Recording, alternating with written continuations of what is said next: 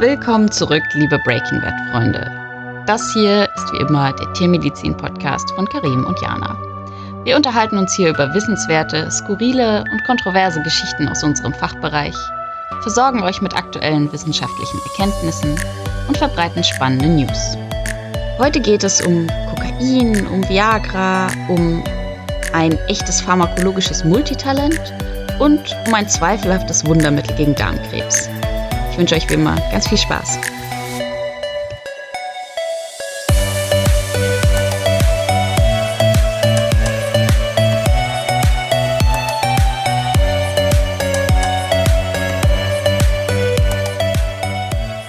Guten Morgen.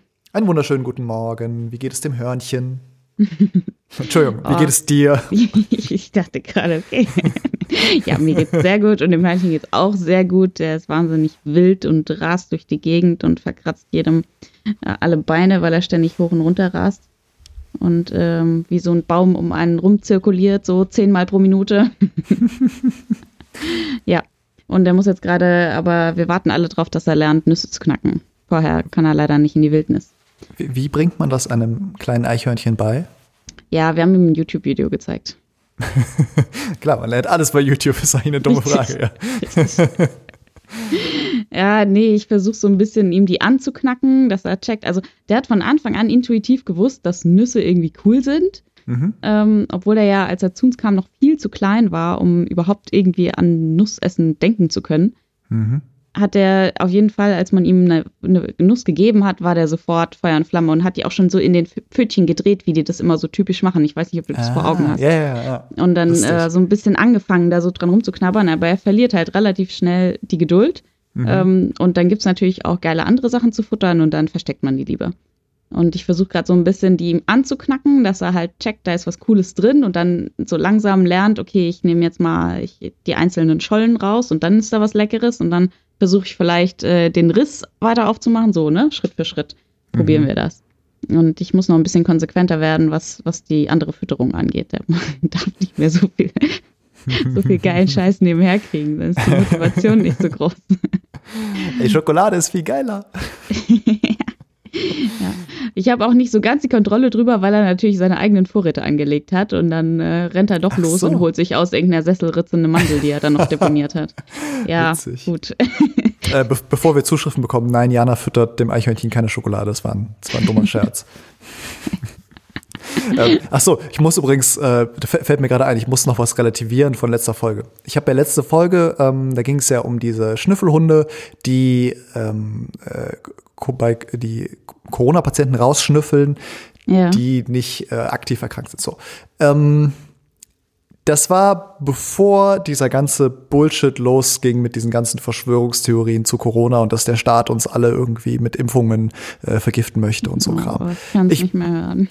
ich möchte mich nur für den Fall, dass irgendjemand das missversteht, davon distanzieren, dass mein, meine Gedanken, dass das irgendwie so ein bisschen wie eine Dystopie ist, wenn man mit so Hunden äh, durch die Gegend läuft und äh, kranke Leute rausschnüffelt. Das hat nichts mit diesen ganzen Verschwörungstheorien zu tun. Ah, okay, ich finde Impfungen super. Ich finde mhm. auch, dass es sinnvoll wäre, wenn mehr Leute geimpft werden, wenn wir denn mal irgendwann einen Impfstoff dagegen haben. Und ähm, ja, ich sehe das, äh, da kein dystopisches Potenzial.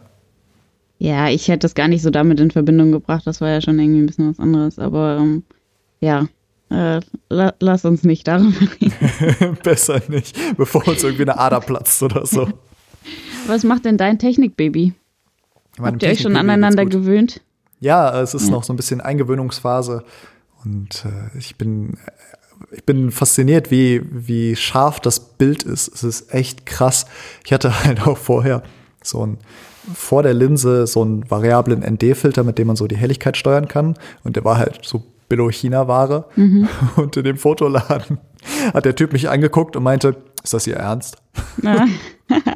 Weil das halt, egal wie gut dein, deine Kamera ist, wenn du da so, so einen Billo-ND-Filter drauf knallst, dann zerschießt du dir halt sämtliche Bildqualität. Mhm. Naja, jetzt habe ich einen besseren ND-Filter für das äh, neue Objektiv auf der neuen Kamera und ich bin sehr beeindruckt und gerade mhm. noch so ein bisschen am rumtweaken. Ich habe gestern äh, die Zeitlupenfunktion, irgendwie 180 Frame-Funktion ausprobiert und äh, gefilmt, wie Intro Cat sich putzt in Zeitlupe. Das ist sehr lustig. Oh, das, das ist doch was Schönes, oder? Ja, auf jeden Fall. Also für mich ist das sehr schön. Ja. du hast mit deinem Post übrigens äh, da voll ins Schwarze getroffen, ne? Mit deinem äh, Technik-Baby-Post. hast du ganz schön, ganz schön viele mit aufs Glatteis geführt. Ja, es war gar nicht so, also, also für alle, die das nicht gesehen haben, ich hatte bei Instagram die Kamera in den ähm, Babysitz geschnallt, den wir jetzt im Auto haben und das gepostet und geschrieben, sie ist da. Und ich hatte dann aber dazu geschrieben, wie man das bei Babys immer so macht. Ich, ich verstehe das ja nicht, diese komischen Gramm ja, diese, und Zentimeter. Die, ja, Ey, ja. das interessiert doch niemanden, oder? Naja. Auf jeden Fall hatte ich, also wirklich, irgendwie, also ich, es hat auch einfach keine medizinische Relevanz. Es hat, mhm. also es ist einfach irrelevant. Egal, auf jeden Fall hatte ich dazu geschrieben, irgendwie 720 Gramm und 12 bis 35 Millimeter, was halt die Objektivlänge ist. Und das hat leider, also es war von mir einfach nur als lustiger Scherz gemeint, aber es hat ein bisschen höhere Wellen geschlagen, weil dann Freundinnen von, von meiner Frau ihr geschrieben haben, wieso sie denn nicht gesagt hat, dass das Kind da ist, wieso oh, sie das über meine oh, Instagram-Post erfahren müssen. Und, ähm, und ein paar haben das tatsächlich nicht gerafft, dass unser Kind nicht 12 bis 35 Millimeter groß ist. Okay, selbst schuld. Also. Ja, schon. Wer lesen kann. Ist im Vorteil, definitiv. Ja, ja auf jeden Fall. Wenn ihr, wenn ihr mehr Dad-Jokes äh, und schlechten Humor hören wollt, dann sehen wollt, dann folgt mir noch auf Instagram. Da gibt es reichlich davon. Wird nur mehr. Ich habe es ich hab's drunter geschrieben, ich äh, wiederhole das auch hier. Ähm, man kann meiner Frau wirklich nur hoch anrechnen, dass sie diesen komischen Humor von mir tagtäglich und das seit über zehn Jahren erträgt. Ach, Gut. das war doch schön. Haben sich alle gefreut. Ja. Wollen wir über, über ernsthafte Themen reden, nicht ja. über dumme Scherze. Erzähl äh, mal, was du mitgebracht hast, Karim. Äh, sag doch erstmal kurz, was, was so die übergeordneten Themen für, für heute waren. Hast du das noch äh, irgendwie da stehen? Ähm, ich glaube, ich habe dir sowas geschrieben wie experimentelle Therapie, mhm. Off-Label-Use oder irgendwie Doppelwirkstoffe, sowas. Ne? Ah, ja, genau, genau, genau. Ja, ich habe ähm, mich für experimentelle Therapien äh, entschieden. Und zwar, es ging letztes Jahr so die Nachricht rum, dass man ähm, Precision Editing an Darmbakterien machen kann, um Krebs zu äh, verhindern. Und zwar speziell okay, Darmkrebs. Okay, das klingt fancy. Ne? Und dieses Precision Editing bedeutet ja, dass man irgendwie die Darmbakterien editiert, also verändert und dadurch die, die Bakterienbeschaffenheit des Darms so verändert, dass halt weniger Krebs entsteht. Ähm, okay, kurze Zwischenfrage. Ja. Heißt Editing hier, ich verändere die Zusammensetzung der verschiedenen Stämme, also quasi das Gesamtdarmmikrobiom? Mhm. Okay. Achso, ich dachte, da kommt noch ein Oder. ja, ähm. ich weiß nicht. Das, ähm, bei Editing kann man auch denken, dass, äh, dass man einzelne Stämme verändert und die dann genau, quasi ja. gezielt einsetzt. Genau. Bei Precision Editing, ich habe auf dieses Paper geklickt, weil ich dachte, oh cool, die haben irgendwie äh, da CRISPR angesetzt und haben das Genom mhm. editiert der. Bakterien. Das ist aber nicht der Fall, sondern das, äh, das Erste, was du gesagt hast. Und zwar, was die gemacht mhm. haben, ist ähm, folgendes fangen wir mal vorne an. Unser Darm ist voller Bakterien, so viel ist klar. Und das ist auch gut so aus verschiedenen Gründen. Unter anderem, weil die Bakterien, die wir im Darm haben, die nicht schädlich für uns sind, dafür sorgen, dass schädliche Bakterien nicht zu uns kommen und sich im Darm besiedeln. Das heißt, äh, mhm. wenn wir irgendwelche schädlichen Bakterien aufnehmen, ganz vereinfacht gesagt, sind da schon andere Bakterien, die dafür, die halt den Platz besetzt haben und sagen, du kommst hier nicht rein, geh weiter. So. Mhm. Und dass ähm, was, was praktisch wäre, andersrum.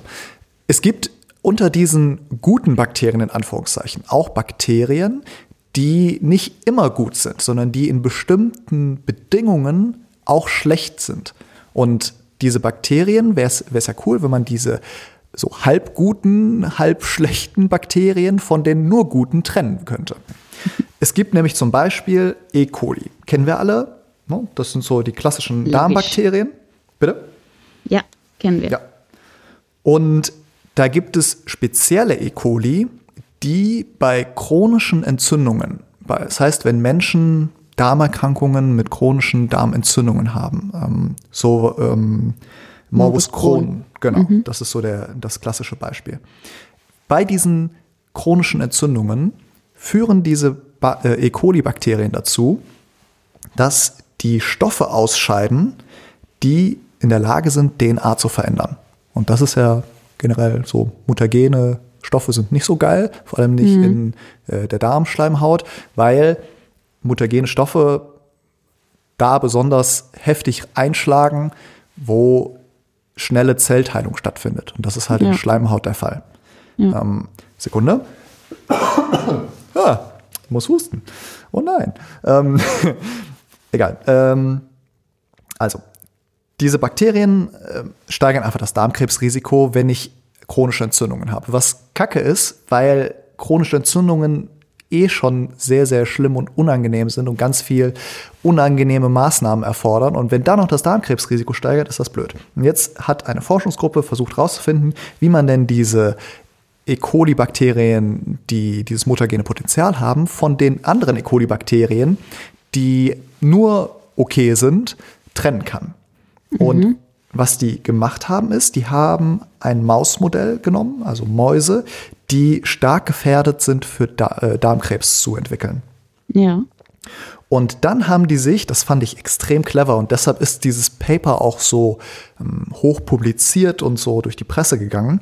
Die haben rausgefunden, dass die schlechten E. coli einen bestimmten Stoffwechselweg nutzen. Und dieser Stoffwechselweg super komplex. Ich werde das jetzt nicht versuchen, hier zu wiederholen und so zu tun, als hätte ich es verstanden.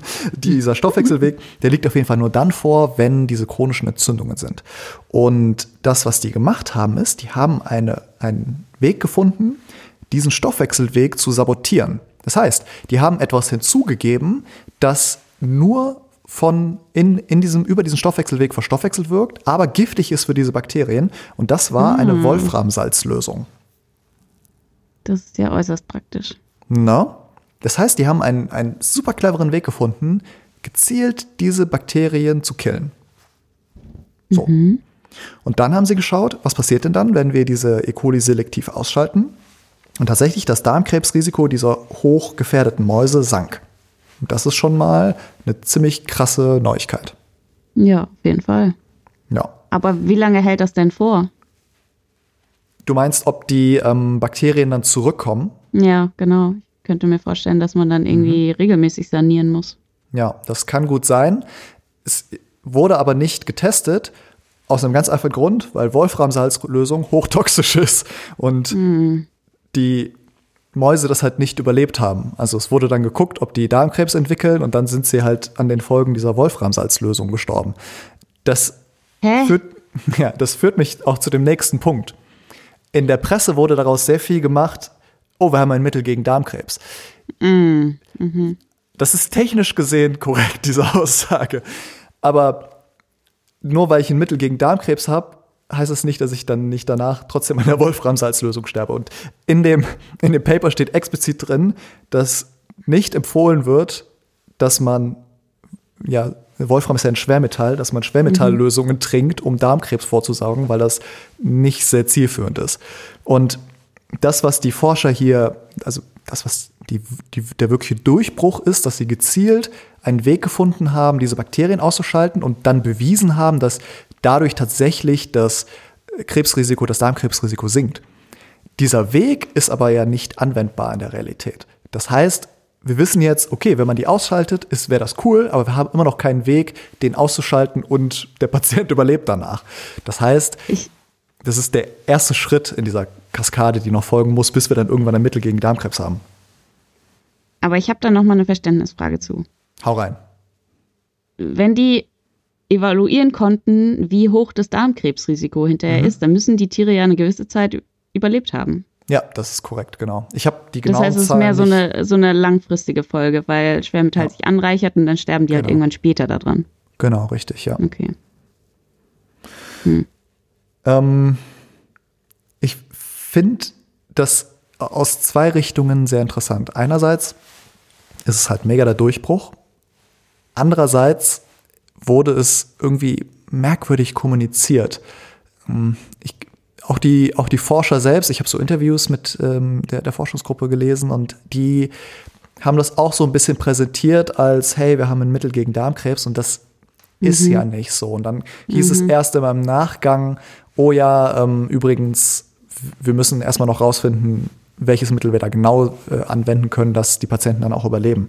Und ich finde den Durchbruch äh, für sich schon wahnsinnig ja, einfach faszinierend, dass man mhm. ein Bakterium ausschaltet und dadurch das Darmkrebsrisiko senken kann, ist ja für sich schon eine krasse yeah. News. Und ja, ich war stimmt. erstaunt, dass das nicht reicht eigentlich. Ja. Mhm. Naja. So, das heißt, wir haben gelernt, ähm, Darmbakterien sind super, super essentiell für, äh, ja, für Darmkrebsprophylaxe.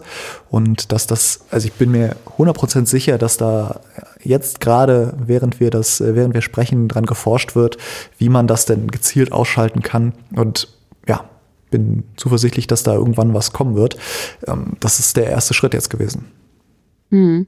Ja. Ist doch spannend, wie viel Mikrobiomforschung in alle Richtungen mhm. immer noch, also ne? Wir haben, ja. obwohl wir jetzt langsam auf den Trichter kommen, dass es super viel mit unserem gesamten gesundheitlichen Zustand zu tun hat, äh, ist es immer noch immer wieder so, dass Verbindungen aufgedeckt werden, wo man denkt, okay, ach, da auch und so auch. Und also ich glaube, da ist so ein, so ein riesiges, riesiges, riesiges Therapiefeld noch völlig unerschlossen. Ja, total. Ich muss hier mal kurz ähm, einen Instagram-Kanal pluggen und zwar mhm. Fermentwelten. Das ist Aha. ein äh, Ehepaar, die sind beide, die forschen beide an dem Kölner Exzellenzcluster, blablub. Ich habe da mal einen Vortrag gehalten und habe ihn kennengelernt. Mhm. Und ähm, das, was die machen, ist, die reden über Fermente, also über fermentierte Speisen und haben halt so ganz coole Rezepte für Wasserkefir und alles Mögliche mhm. und Sauerkraut. Aber die berichten auch ganz viel darüber, über diese Mikrobiomforschung und wie Fermente und andere Lebensmittel das beeinflussen oder wie man generell Einfluss nehmen kann auf das Mikrobiom in seinem Darm. Und okay. nicht erst seit ich weiß dieses Buch von der Enders. Ähm, Darm mit Charme. Genau. Nicht erst seit dem Buch wissen wir ja, dass das einfach ein super riesen Bereich ist und dieses Paper unterstreicht das ja auch nochmal. Und ich kann wirklich nur jedem empfehlen, der da so ein bisschen interessiert ist, mal at Fermentwelten auf Instagram, abgesehen davon, dass die auch sehr, sehr schönen Content haben, also sehr, sehr schöne Fotos, ähm, lohnt sich das. Das schaue ich mir mal an. Tu das. So, ja. was hast du Spannendes für uns rausgefunden? Ähm, ich habe ein Paper gefunden, was so an sich eine relativ unspektakuläre Studie war, was mich aber darauf gebracht hat, ein bisschen weiter zu lesen zu einem bestimmten Wirkstoff, nämlich Lidocain. Hm. Ähm, woran denkst du, wenn ich Lidocain sage? An, ich gehe zum Zahnarzt und kriege eine Spritze? Mhm. Okay, genau. Also so das, das glaube ich, der, der klassischste äh, Anwendungsbereich, dass mhm. es halt ein Lokalanästhetikum ist, ne? Mhm. Und dann gibt es ja aber so manche Wirkstoffe, die irgendwie, wo vielleicht so mehr oder weniger zufällig festgestellt wird, ähm, dass sie noch andere Anwendungsgebiete haben. Mhm. So, jetzt muss ich natürlich das Paradebeispiel bringen. du weißt, was kommt? Viagra! Juhu! Sildenafil. Ja. Ähm, ursprünglich ein Herzmedikament gewesen und dann ja, hat man äh, irgendwie in den klinischen Studien entdeckt, dass äh, die ganze Zeit die Pillen geklaut werden und naja, es hat noch andere Wirkungen, wie wir alle wissen. Darf ich da ganz kurz eine Anekdote zu erzählen? Natürlich, bitte. Ich habe mal einen Vortrag von dem äh, Typen gehört, der ja mittlerweile in, in Gießen an dem, wie heißt das UKGM-Dings, an diesem, yeah. ist, auch, ist auch ein noch mehr Exzellenzcluster. Wir schmeißen heute mhm. mit Exzellenzclustern um uns, äh, an diesem Lungen, äh, Lungenhochdrucks-Exzellenzcluster ja, ja, ja. ist. Genau, und der äh, ursprünglich an der Forschung da beteiligt war. Und die hatten auf dem Himalaya, in einem, in, ich glaube, in dem ersten oder zweiten Basecamp haben die, diese, hatten die damals eine Forschungsstation aufgebaut und hatten da Leistungssportler, die ähm, zu Lungenhochdruck also die, die, Höhe im Himalaya hat den Lungenhochdruck simuliert. Die haben mhm. Viagra genommen und dann wurden die auf einen Ergometer gesetzt und dann wurde geschaut, wie sich äh, die Druckverteilung verändert. Und mhm da wurde dann festgestellt, dass die halt alle einen Ständer haben. und das, das war so ein bisschen der, der äh, erste, erste Punkt, wo man sich gedacht hat, hm, vielleicht könnte man das ja zweitvermarkten. Mhm. ja, das hat, diese ja. Zweitvermarktung hat ja auch einfach unglaublich viel Geld gebracht. Das ist ja, äh, war lange, ich weiß nicht, ob es immer noch, aber einfach Money Printing Machine, dieses Ding. Das ist echt Wahnsinn. Okay, erzähl weiter. Ähm, Genau, und ähm, bei Lidocain ist es eben auch so, dass es neben der lokalanästhetischen Wirkung noch irgendwie diverse andere Einsätze hat. Ähm, fällt dir was ein? Hast du im Kopf, was, was, wo das noch benutzt wird? Ich habe keine Ahnung. Mhm. Also das, was, was mir dann auch trotzdem noch so ein bisschen bekannt vorkam aus dem Studium, ist, dass es ein Antiarrhythmikum ist. Hm, mhm. Ähm, also quasi ähm, gegen Herzrhythmusstörungen eingesetzt werden kann. Ähm, allerdings ist es auch so, dass es äh, in der Pferdemedizin nach Magen-Darm-OPs eingesetzt wird als Prokinetikum, weil mhm. die dann ähm, besser wieder in Gang kommen, die Tiere.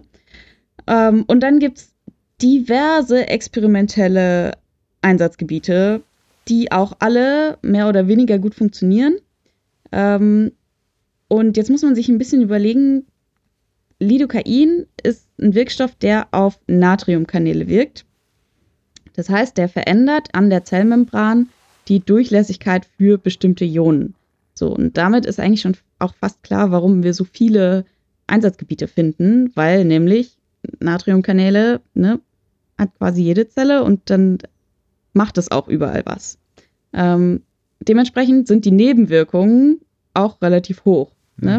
Mhm. Wenn es so viele Wirkungen hat, dann kann man schlecht dem Wirkstoff sagen, hey, ähm, wirk jetzt bitte nur am Darm, wir brauchen dich gerade nicht woanders. So. Mhm.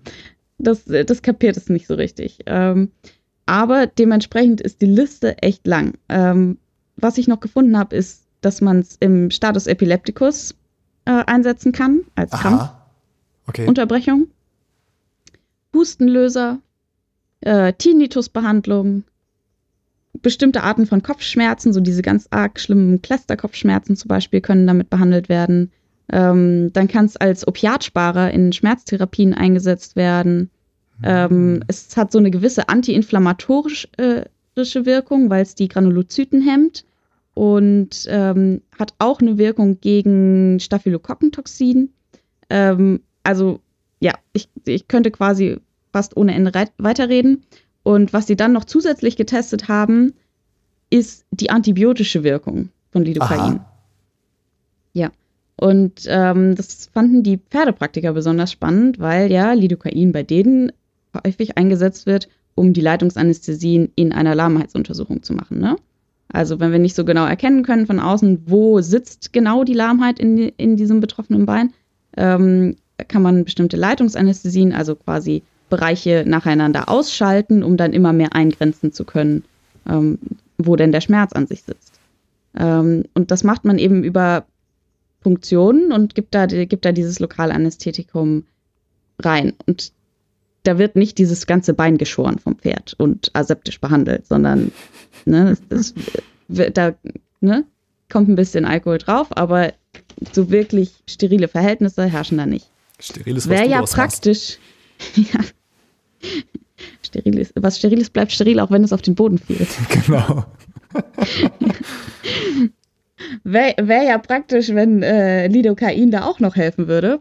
Und ähm, dann haben diese dänischen Wissenschaftler hier sich verschiedene Proben genommen von Pferdewunden oder Pferdeinfektionen in verschiedenen Bereichen. Also viel natürlich aus Gelenken, aber auch von Hautwunden, Leber, Nase, Knochen und ähm, haben die mit verschiedenen Konzentrationen von äh, Lokalanästhetika vermischt und haben dann versucht, die Erreger daraus anzuzüchten. Und tatsächlich, die haben so krass hohe Prozentzahlen, irgendwie so 90 Prozent oder so dieser, dieser Erreger wurden deutlich gehemmt durch das Lidocain. Und zwar aber, auch so welche.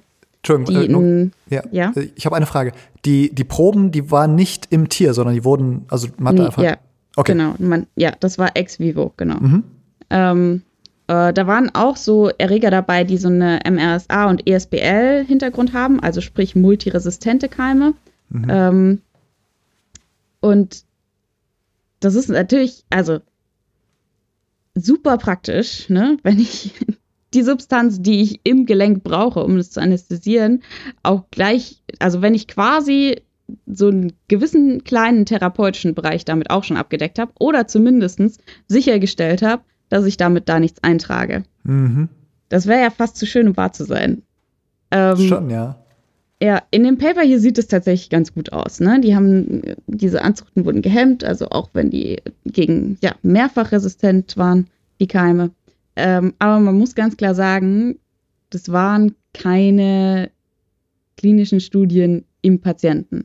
Mhm. Also die Verhältnisse im Reagenzglas sind natürlich immer ganz andere. Wir haben keine Proteinbindung von dem Wirkstoff, wir haben mhm. keine, ähm, kein Immunsystem, was da noch mitspielt oder keine, ja, anderen Gegebenheiten, physiologischen Gegebenheiten, die sich da noch einmischen. Zudem haben die keine Kontrollanzuchten gemacht. Ähm, und da finde ich es dann ein bisschen schwierig zu sagen, okay, wir konnten das nicht anzüchten, diese Mischung, also hat das gehemmt oder sogar bakterizid gewirkt. Ähm, wenn ich aber gar nicht versuche, weil ich meine, es lässt sich längst nicht jeder Erreger einfach so auf dem Agar anzüchten. Ähm, wenn ich quasi den Vergleich nicht habe, ob meine normale Anzucht funktionieren würde, naja, dann, dann kann ich behaupten, dass das Lidocain gehemmt hat. Mhm, oder mhm. ich kann mir denken, naja, vielleicht wäre da sowieso nichts gewachsen. Ja. Ja, ähm, das sind so ein bisschen äh, meine Kritikpunkte an der Studie. Ähm, trotzdem fand ich es super interessant, äh, was man mit diesem Zeug alles noch machen kann. Ähm, außerhalb von dem, von dem typischen Lokalanästhetikum, was man, was man so kennt. Übrigens hat es auch einen, einen Straßennutzen. zwar, ja, ähm, habe ich gelesen. ja, nein, natürlich habe ich es gelesen. Ähm, es wird verwendet, um Kokain zu strecken, weil nämlich Kokain, also scheinbar ist bei Kokain ein Qualitätsmerkmal, dass es ähm, die Gaumenplatte betäubt. Und ja. ähm, gefühllos macht. Und ja. wenn man da Lidocain reinmacht, dann wird natürlich die Gaumenplatte betäubt, ja. weil es eben diese lokale anästhetische Wirkung hat. Und damit kann man dann quasi das Kokain strecken äh, und die Leute denken, oh, das ist aber richtig gutes Zeug hier. Was, was war das nochmal? Also ich habe zwei, zwei Kokain-Geschichten. ähm, aus, aus äh, Pharmakologie, Toxikologie. Was war das nochmal, dass man mit Backpulver streckt? War das Kokain oder Heroin? Boah, jetzt. Ich, nee, es war Heroin, glaube ich, oder? Ich glaube Heroin, weil man es, weil es dadurch saurer wird und dann eher hirngängig ist oder irgendwie sowas. Aber Na. Backpulver ist eine Lauge, also Natriumhydrogencarbonat ist eher basisch. Ähm, weiß ich nicht, ob ich das in der Vene haben wollen würde. Kein, du, ich habe gar keinen Plan. Hm, hm, hm. Bin nicht ja, drin in dem Thema. wer wer gerade Pharma-Toxi-Vorlesung ähm, hatte, kann uns das ja mal kurz schreiben, aus, äh, aus Interesse nur. Und äh, das, das andere war, dass ich mich erinnere, dass, daran erinnerst du dich aber auf jeden Fall, dass man Off-Label-Use flüssiges Kokain zur Lokalanästhesie am Auge des Hundes an, äh, anfordern kann. Das, das kennst Ach, du noch, oder? Nee. Auch nicht. Ja, okay. Also das war damals, ähm, musste ich das für die, für die Prüfung lernen. Da ging es halt so um ähm, ja, Beispiele an Medikamenten, die man verwenden kann, die eigentlich nicht für das gedacht sind, was man da macht. Und da mhm. war, dass man flüssiges Kokain in der Apotheke bestellen kann, ähm, ja, um halt das Auge zu betäuben, wenn man da irgendwas macht beim Hund. Weil es ja eigentlich ein Lokalanästhetikum ist. Ja. Mhm. Macht auch Sinn von der Endung her, ne? Ist mir vorher nicht aufgefallen. Ja, Lidocain, Kokain, heißen, same, same, but different. Ja, alle so Bupivacain, ja. Mepivacain, ja, ja. Okay, okay. Wieder was gelernt. So schließt sich der Kreis. ja. Ähm, ein Detail müssen wir noch anfügen. Mhm. Und zwar so viele schöne Einsatzmöglichkeiten, wie es hat, äh, ist es natürlich trotzdem dabei immer noch wichtig, auf die Formulierung zu achten, weil ähm, in der Regel mhm. bei Lidocain, was als Lokalanästhetikum verwendet wird, ein sogenannter Sperrkörper mit drin ist. Mhm. Ähm, Sperrkörper ist in dem Fall im Prinzip äh, Adrenalin oder Noradrenalin. Ähm, und zwar deswegen, weil sich dann die Gefäße in dem Bereich zusammenziehen und der Wirkstoff nicht so schnell von dem Wirkort abtransportiert wird und wir weniger systemische Nebenwirkungen haben. Ne? Wenn wir ein Lokalanästhetikum mhm. benutzen, wollen wir, dass es an dem lokalen Ort bleibt, wo wir es verwenden. Und dann ähm, wollen wir es nicht so gerne im gesamten restlichen Organismus haben. Ähm, und äh, deswegen muss man aufpassen, dass man diese Formulierung natürlich nicht irgendwie dann auf einmal als äh, Prokinetikum oder äh, gegen epileptischen Anfall verwendet, weil dann habe ich, äh, hab ich meine Nebenwirkungen, die, die habe ich dann mehr Probleme mit den Nebenwirkungen als mit dem eigentlichen Zustand wahrscheinlich. Ja, Und wenn ich ich das in ein Gefäß gebe. dass Lidocain als Lokalanästhetikum in entzündetem Gewebe nicht so gut funktioniert, weil das Gewebe saurer ist, oder? So war das. Ah ja, Das das, heißt- kann gut sein. Irgendwas Genau. klingelt. Ja, Ja, ja, genau. wenn, wenn ich halt zum Ja. Zahnarzt gehe und das halt mein, mein bester Kumpel ist Zahnarzt und der hat mir das erzählt, dass bei den Patienten, die halt kommen und schon seit irgendwie vier Wochen übelst die Zahnwurzelentzündung haben, Mhm. dass man da halt Lokalanästhetikum geben könnte, wie man möchte. Das bringt halt einfach nichts. Und da muss man halt dann einfach durch den Schmerz durch. Ja. Ja, fies. Gründe, aus denen ich nicht Zahnarzt geworden bin. Oh, da gibt es doch viele mehr, oder? Ja, das ist richtig einfach, auch weil es widerlich ist. Ja. Hallo Lennart. Gut, zum Schluss Also haben wir noch, ja, Ja. Zum Schluss haben wir noch eine Einsendung, oder was wolltest du sagen? das, das wollte ich sagen, ja. Mhm. Wir haben noch eine Rückmeldung bekommen zu unserem, äh, warum Hunde gerne im Regen vögeln. die, mir, die hätten wir letzte Woche schon bringen können, die ist mir ein bisschen durchgerutscht. Und zwar hat Susanne uns geschrieben. Hallo Susanne. Äh, ha Hallo Susanne. Hallo Jana und Karim. Ich habe eine Idee, warum Hunde sich hauptsächlich während der Regenzeit paaren. Kleine Welpen können nicht schwimmen. Bei dem sintflutartigen Monsunregen laufen sie Gefahr zu ertrinken. Hunde nutzen zur Aufzucht ja eher Erdhöhlen bzw. andere Löcher am Boden. Dort kommt das Wasser als erstes hin. Weil Futter ja hier nicht das Problem ist, haben die Hunde vielleicht deshalb diese Strategie gewählt. Wenn Welpen bis zum Monsun Junghunde sind, kommen sie eher durch. ja. Klingt. Bitte?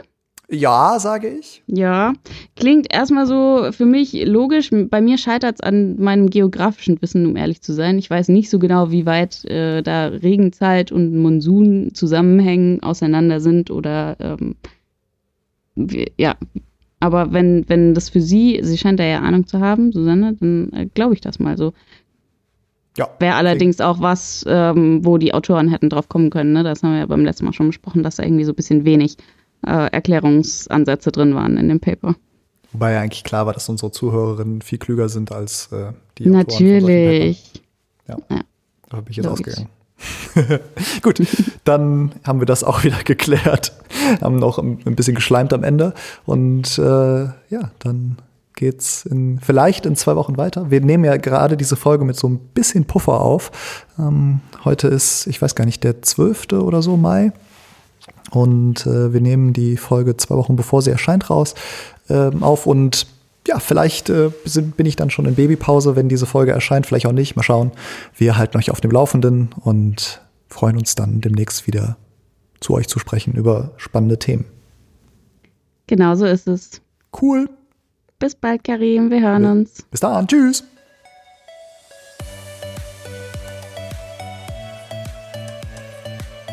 Vielen lieben Dank fürs Zuhören. Schickt eure Anmerkungen, Kommentare, Fragen, Themenwünsche wie immer an breakingvet at gmail.com oder an Karim auf Instagram at der YouTube-Tierarzt. Bis in zwei Wochen. Macht's gut.